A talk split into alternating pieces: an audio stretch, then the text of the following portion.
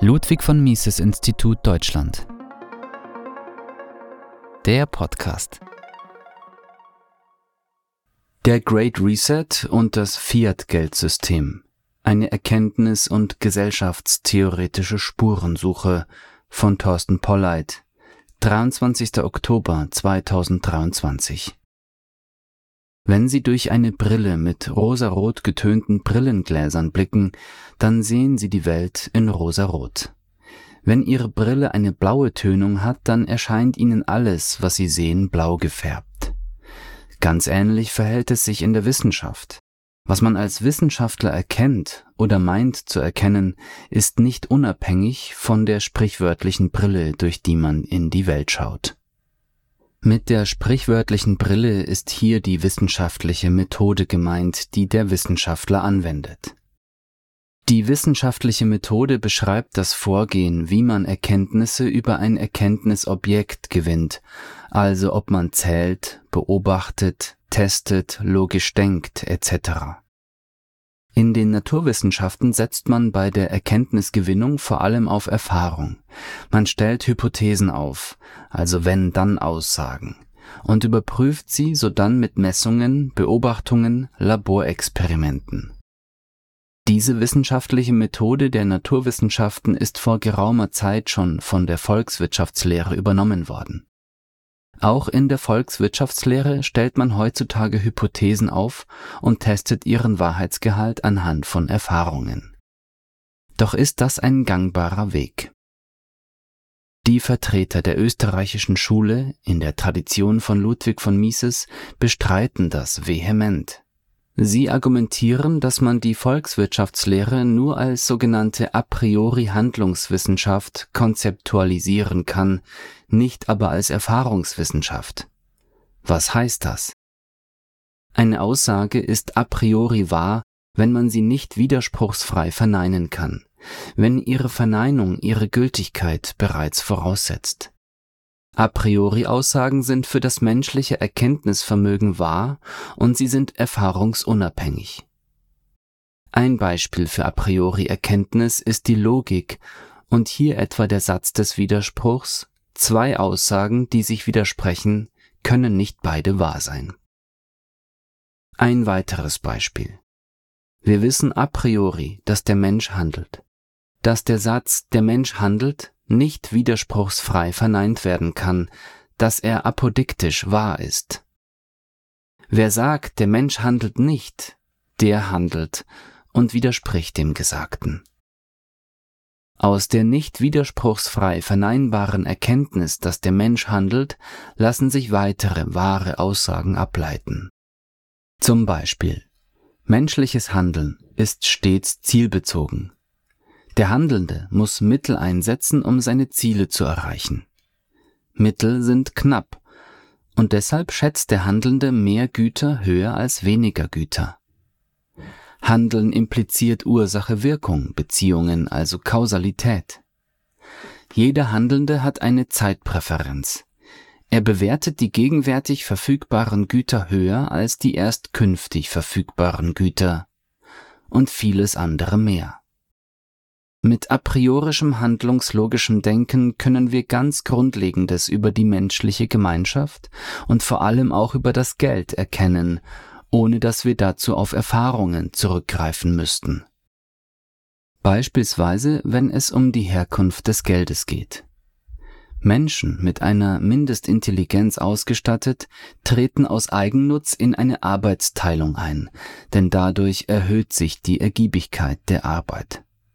Wenn Arbeitsteilung vorherrscht, dann produzieren die meisten Menschen nicht mehr für den Eigenbedarf, sondern vor allem für die Wünsche ihrer Mitmenschen.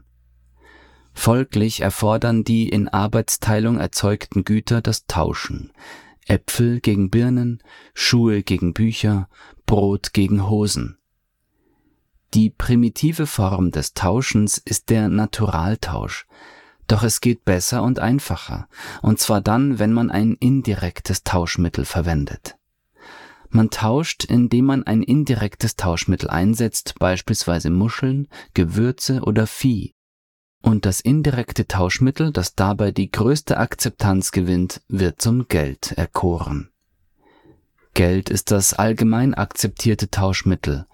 Es ist ein Gut wie jedes andere Gut auch, mit der Besonderheit, dass es das liquideste, das marktfähigste Gut von allen ist. Das Geld ist also nicht etwa vom Himmel gefallen, es ist vielmehr spontan aus den freiwilligen Transaktionen der Menschen heraus entstanden, in einem freien Markt, und zwar aus einer Ware, einem Sachgut. Und die Währungsgeschichte zeigt unmissverständlich, vor allem Edelmetalle, Gold und Silber waren stets die bevorzugten, freiwillig gewählten Geldarten. Was ist Fiat-Geld? Doch heutzutage gibt es kein Gold oder Silbergeld mehr. Alle wichtigen Währungen der Welt sind vielmehr Fiat-Geld. Was ist das? Das Wort Fiat stammt aus dem Lateinischen und heißt so sei es. Fiat-Geld ist also verordnetes, diktiertes Geld. Fiat-Geld zeichnet sich durch drei Eigenschaften aus. Erstens, Fiat-Geld ist staatlich monopolisiertes Geld. Die staatlichen Zentralbanken haben das Monopol der Fiat-Geldproduktion. Zweitens, Fiat-Geld wird im Wesentlichen durch Bankkreditvergabe erzeugt, sprichwörtlich aus dem Nichts geschaffen. Drittens, Fiat-Geld ist größtenteils entmaterialisiert. Es existiert in Form von bunt bedruckten Papierzetteln und Einträgen auf Computerfestplatten, Bits and Bytes. Wie ist Fiat-Geld in die Welt gekommen? Fiat-Geld ist nicht auf natürliche Weise in die Welt gekommen. Wie bereits gesagt, das Geld ist eine Errungenschaft des freien Marktes ohne staatliches Dazutun. Die Staaten haben vielmehr, in einem zugegebenermaßen lang gestreckten Prozess, das Edelmetallgeld, das Goldgeld, für das sich die Menschen mehr oder weniger freiwillig entschieden hatten, abgeschafft und durch ihr eigenes Fiatgeld ersetzt. Der Endpunkt des Goldgeldes kam am 15. August 1971, dem Tag, an dem US-Präsident Richard Nixon verkündete, der US-Dollar sei fortan nicht mehr in Gold bei der US-Zentralbank eintauschbar. Durch diesen unilateralen Schritt Amerikas, es war wohl der größte monetäre Enteignungsakt der Neuzeit, wurde das weltweite Geldsystem zu einem Fiat-Geldsystem bis auf den heutigen Tag. Welche Folgen hat Fiat-Geld? Man könnte dieses geschichtliche Ereignis ad acta legen, wäre da nicht das Problem, dass Fiat-Geld nicht harmlos ist. Es weist vielmehr eklatante ökonomische und ethische Defekte auf. Hier einige davon. Fiat-Geld ist inflationär. Fiat-Geld bereichert einige auf Kosten vieler. Fiat-Geld sorgt für Boom und Bust. Fiat-Geld treibt die Volkswirtschaften in die Überschuldung und Fiat-Geld lässt den Staat immer größer werden. Das Fiat-Geld und der Staat. Sie erahnen bereits, dass Fiat-Geld und Staat enge Verbündete sind. Und den ein oder anderen mag es vielleicht dennoch überraschen, dass Zentralbanken ein marxistisches Konzept sind. In ihrem kommunistischen Manifest aus dem Jahre 1848 nennen Karl Marx und Friedrich Engels zehn Maßregeln, um die Eigentumsverhältnisse umzustürzen, den Kommunismus zu schaffen. In Punkt 5 heißt es da, Zitat, Zentralisation des Kredits in den Händen des Staats durch eine Nationalbank mit Staatskapital und ausschließlichem Monopol. Zitat Ende. Damit soll nicht gesagt werden, dass jeder, der eine Zentralbank befürwortet, ein Marxist ist. Allerdings sollte jeder Zentralbankbefürworter wissen, dass er damit den marxistischen Umsturzwünschen in die Hände spielt. Wie eng Staat und Fiatgeld miteinander verbunden sind, wird deutlich, sobald man sich vor Augen geführt hat, was der Staat, wie wir ihn heute kennen, eigentlich und tatsächlich ist. Der Begriff Staat hat bei unterschiedlichen Personen in der Regel unterschiedliche Bedeutung. So denken viele bei Staat an wir alle, an die Gemeinschaft der Menschen oder an die beschützende Hand von Vaterstaat. Ich verwende hier jedoch eine andere, eine positive Definition des Staates, eine Definition also, die sagt, was der Staat wirklich ist, was er tatsächlich tut. Danach lässt sich der Staat verstehen als ein territorialer Zwangsmonopolist mit der Letztentscheidungsmacht über alle Konflikte auf seinem Gebiet, der sich das Recht nimmt, Steuern zu erheben. Der Staat darf demnach etwas, was jeder anderen Person verboten ist. Er darf anderen Geldbeträge abknöpfen, denen keine direkte Gegenleistung gegenübersteht. Steuern erheben nennt man das. Da kann man nur staunen, wenn ich Ihnen 100 Franken aus Ihrer Geldbörse gegen Ihren Willen und ohne direkte Gegenleistung entnehme, wie würden Sie das nennen? und der Staat ist auch der alleinige Schiedsrichter über alle Konflikte, die zwischen seinen Untertanen auftreten, und auch derjenigen, die zwischen ihm, dem Staat und seinen Untertanen zwangsläufig entstehen. Nun wird wohl kaum jemand behaupten, dass alle, die heute in oder unter einem solcher Art definierten Staat leben, freiwillig ihre Zustimmung dazu gegeben hätten. Es gibt beispielsweise keinen entsprechenden Vertrag, den Sie oder ich oder unsere Eltern oder Großeltern unterschrieben hätten. Um es an dieser Stelle kurz zu halten, der Staat, wie wir ihn heute kennen, ist nicht aus dem Prinzip der Freiwilligkeit, sondern aus dem Prinzip von Zwang und Gewalt entstanden, und sein Fortbestand fußt ebenso auf Zwang und Gewalt. Es ist unschwer zu erkennen, was eine Institution wie der Staat macht, wenn sie das Monopol über Recht und Sicherheit innehat und Steuern einfordern darf. Sie expandiert, und zwar unablässig. Der Philosoph und Ökonom Hans Hermann Hoppe hat das auf den Punkt gebracht. Selbst ein Minimalstaat wird früher oder später zum Maximalstaat. Das gilt vor allem für den modernen, demokratisch organisierten Staat, der fälschlicherweise auch als Wohlfahrtsstaat deklariert wird. Empirisch lässt sich diese These gut und eindrücklich beobachten. In der westlichen Welt etwa steigt die Staatsverschuldung chronisch an, nimmt die Zahl der Gesetze und Regularien zu, der staatliche Einfluss im Wirtschafts- und Gesellschaftsleben steigt unerbittlich, der Staat dringt in nahezu alle Bereiche des Wirtschafts- und Gesellschaftslebens vor. Bildung, also Kindergarten, Schule und Universität, Transport, Altersvorsorge, Gesundheit, Ernährung, Geld und Kredit, Recht und Sicherheit, Klima etc. Fiat-Geld und Krieg. Ich sagte es bereits, Fiat-Geld lässt den Staat immer größer und mächtiger werden. Das Fiat-Geld dient ihm nicht nur als eine nahezu unerschöpfliche Geldquelle, und zwar indem er Schuldpapiere ausgibt, die von der Zentralbank oder den Geschäftsbanken aufgekauft und mit sprichwörtlich aus dem Nichts herbeifantasierten Geld bezahlt werden. Durch die Ausgabe von Fiat-Geld kann der Staat auch die Öffentlichkeit über die tatsächlichen wirtschaftlichen Verhältnisse hinwegtäuschen, nicht ewig, aber doch für geraume Zeit. Die Regierung kann so Dinge tun, die ohne Fiat-Geld von der Bevölkerung vermutlich keine Duldung hätten. Ein treffendes Beispiel dafür ist die Kriegsführung. Staaten finanzieren teure Kriege vorzugsweise durch Ausgabe von Fiat-Geld, nicht durch eine Erhöhung der Steuern.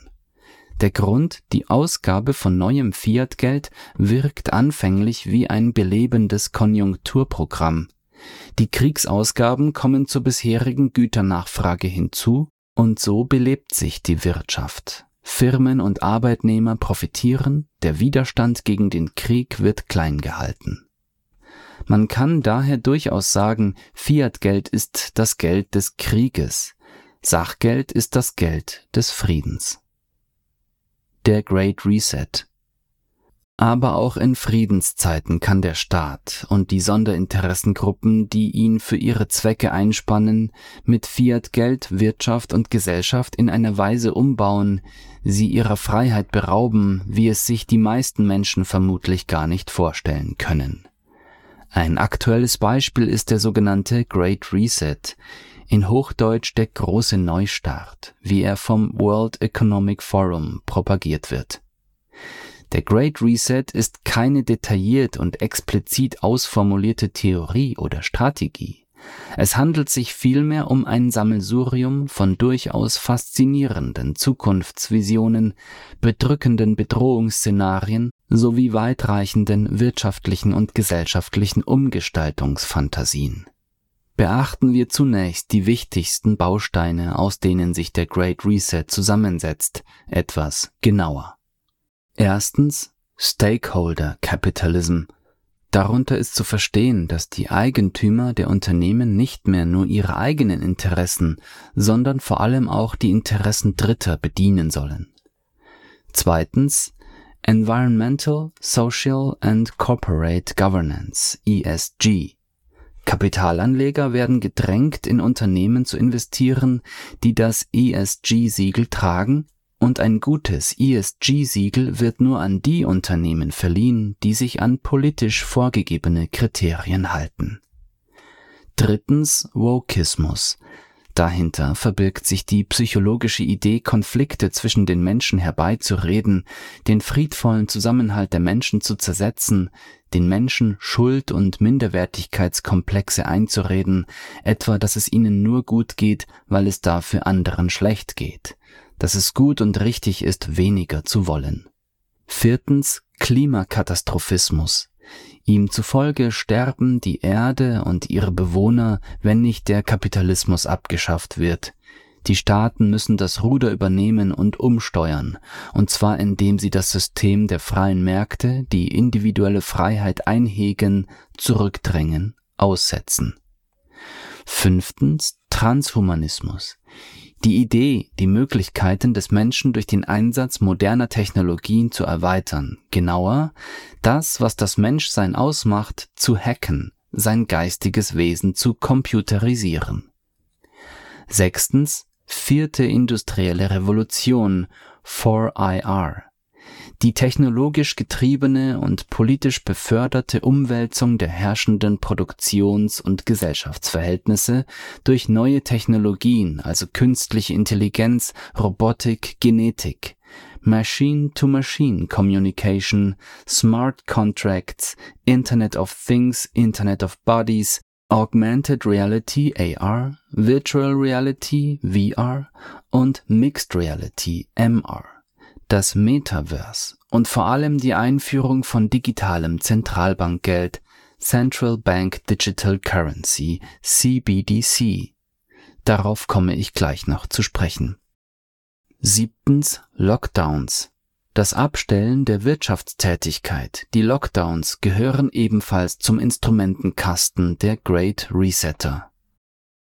Achtens Public-Private Partnership PPP. Der Staat verbindet sich mit Großunternehmen zur Erreichung bestimmter politischer Ziele im Bereich Klima, Gesundheit, Geld und Kredit etc., beziehungsweise Großunternehmen spannen den Staat für ihre Zwecke ein.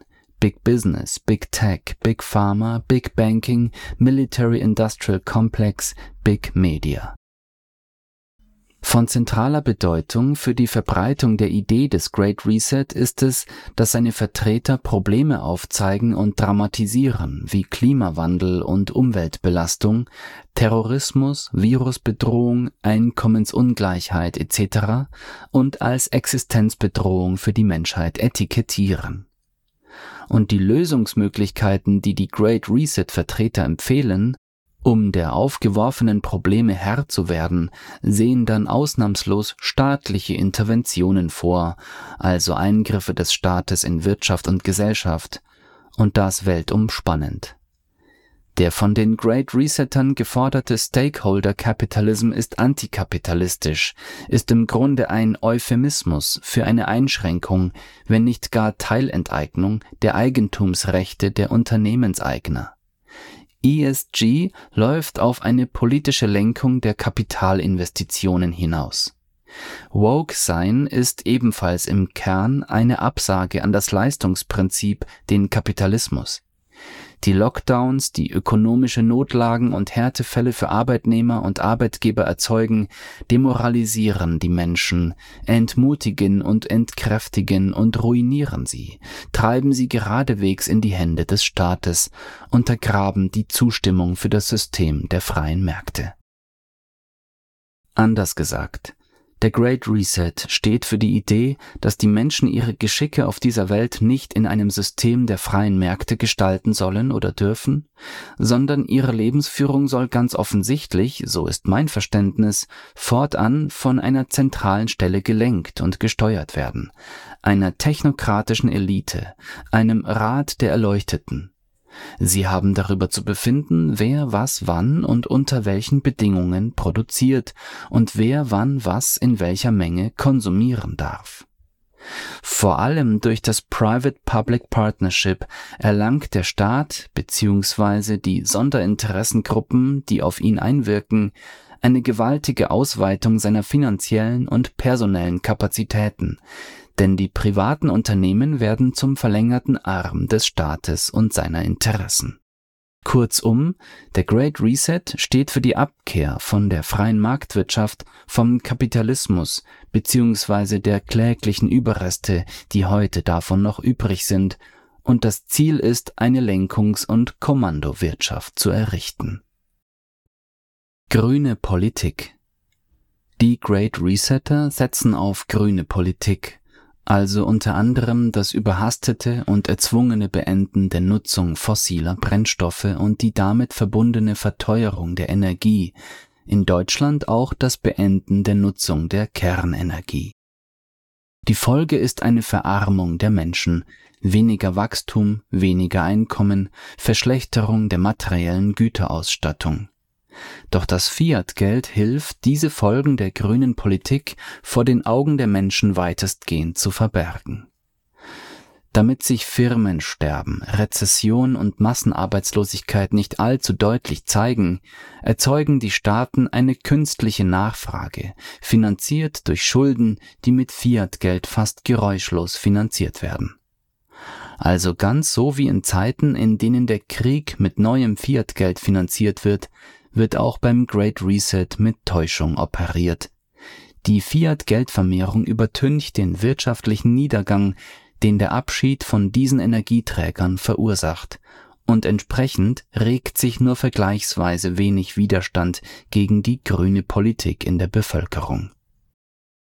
Virus-Lockdowns in gleicher Weise nutzen die Staaten das Fiat-Geld, um mit Lockdowns die bestehende Wirtschaftsstruktur sprichwörtlich zu zerschlagen, die Vormachtstellung des Staates in Wirtschaft und Gesellschaft auszubauen. Ein Lockdown bedeutet im Kern, alle bleiben in ihren Wohnungen, niemand geht zur Arbeit, nichts wird produziert. Unternehmen büßen ihre Umsätze ein, Löhne werden nicht mehr gezahlt, der Staat erzielt keine Steuereinnahmen mehr. Ausbleibende Unternehmensgewinne, verlorene Arbeitseinkommen und versiegende Steuereinnahmen, alles wird wettgemacht durch die Zentralbank. Sie erzeugt neues Fiatgeld aus dem Nichts und Arbeiter erhalten Paychecks, Unternehmen bekommen Subventionen und die Konten der Staaten werden gefüllt.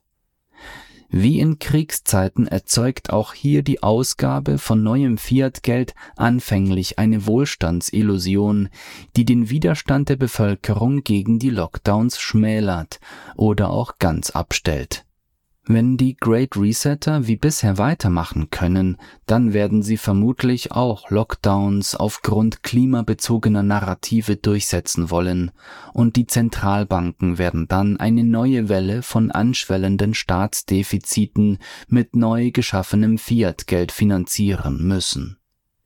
Inflation mit allen ihren wirtschaftlichen, sozialen und politischen Verheerungen wird die Folge sein digitales Zentralbankgeld.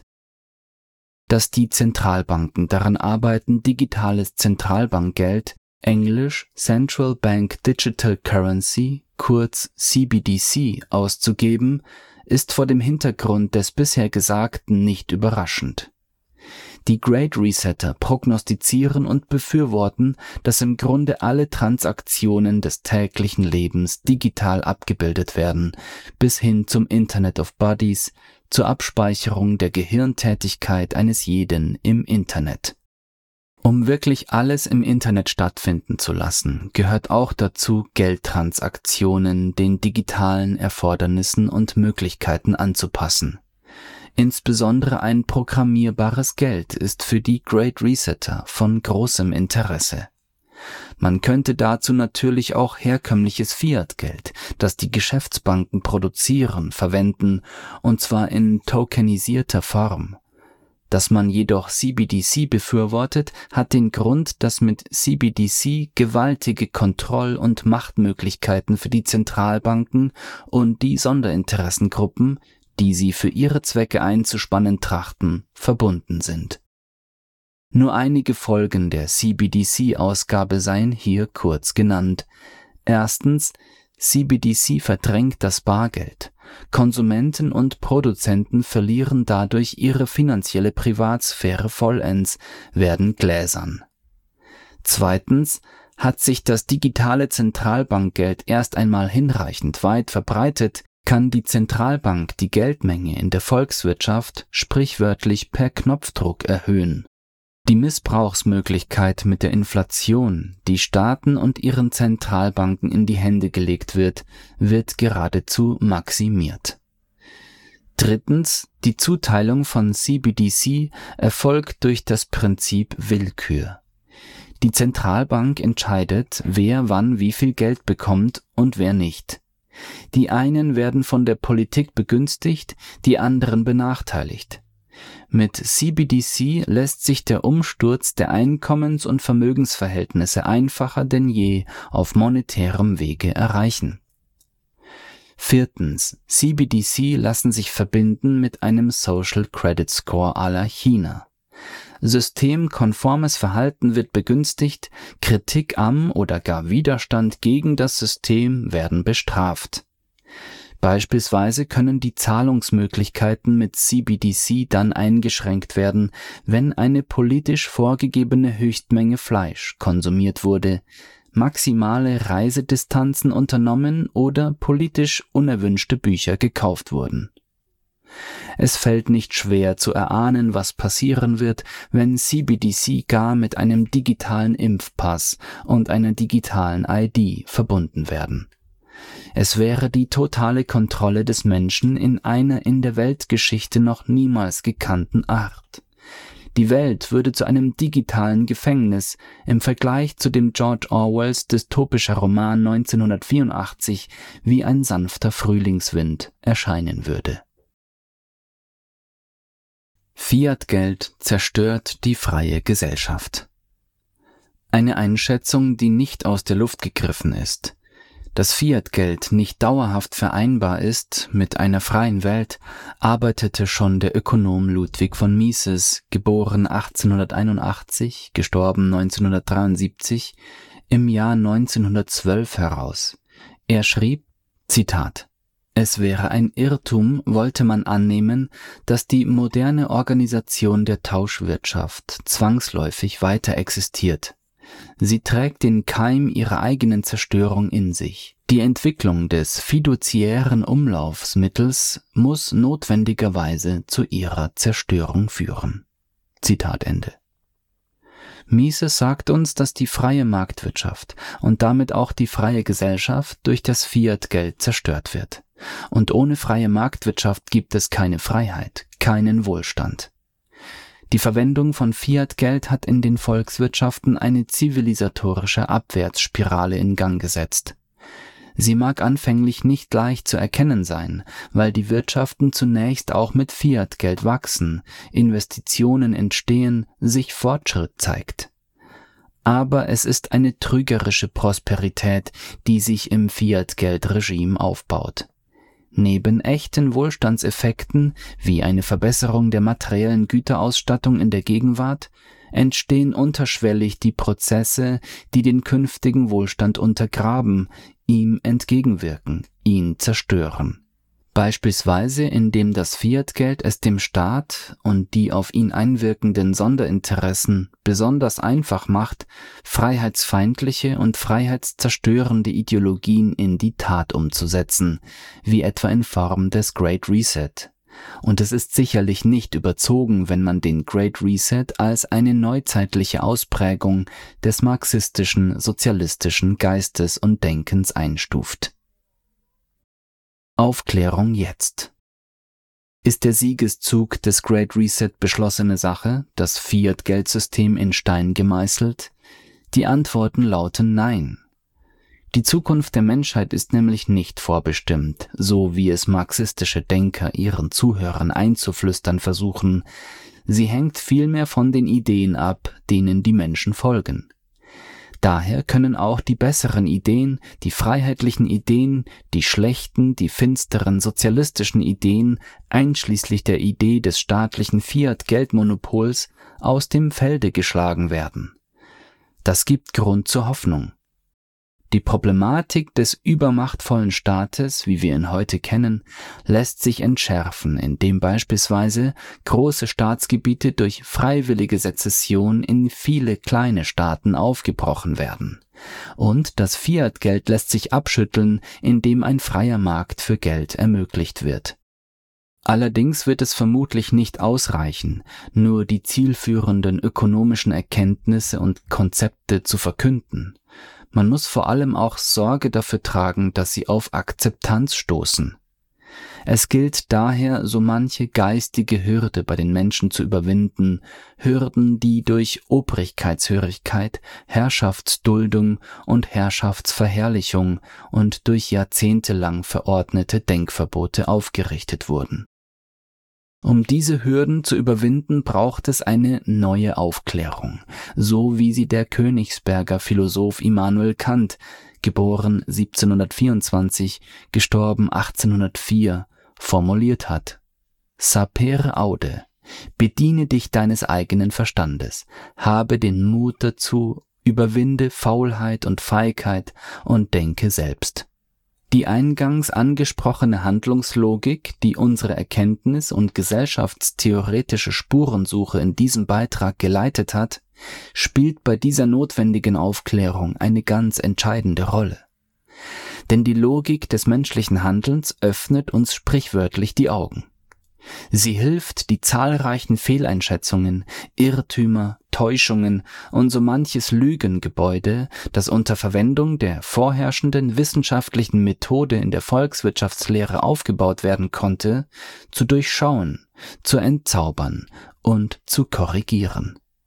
Mit der Logik des menschlichen Handelns können wir zweifelsfrei erkennen, dass sich der Expansionsdrang des Staates, wie wir ihn heute kennen, nicht bremsen lässt, dass sein Fiat-Geld gewaltige volkswirtschaftliche Schäden anrichtet, dass der Staat mit seinem Fiat-Geld den Weg in die Tyrannei weist und dass der Great Reset einen Meilenstein auf diesem Wege darstellt damit die neue Aufklärung kräftig Fahrt aufnimmt, damit das staatliche Fiat-Geld und der Great Reset als das entmystifiziert werden, was sie sind, zerstörerisch für das Gemeinwesen, habe ich diesen Beitrag verfasst, und die vorgestellten Gedankengänge und Ergebnisse stützen sich allesamt auf handlungslogisches Denken, also auf das rigoroseste Fundament, das sich unserem menschlichen Denken geben lässt. Das war der Ludwig von Mises Institut Deutschland Podcast. Mehr Informationen auf mises.de.org. Wenn Ihnen dieser Beitrag gefallen hat, können Sie das Ludwig von Mises Institut Deutschland unterstützen, indem Sie uns eine Spende zukommen lassen oder Fördermitglied werden. Alle Informationen hierzu finden Sie in der Beschreibung unter diesem Beitrag. Bitte abonnieren Sie auch unseren Newsletter, damit Sie künftig keinen Beitrag mehr verpassen. Und falls Sie diesen Beitrag auf unserem YouTube-Kanal hören, bitte hinterlassen Sie ein Like und abonnieren Sie unseren Kanal.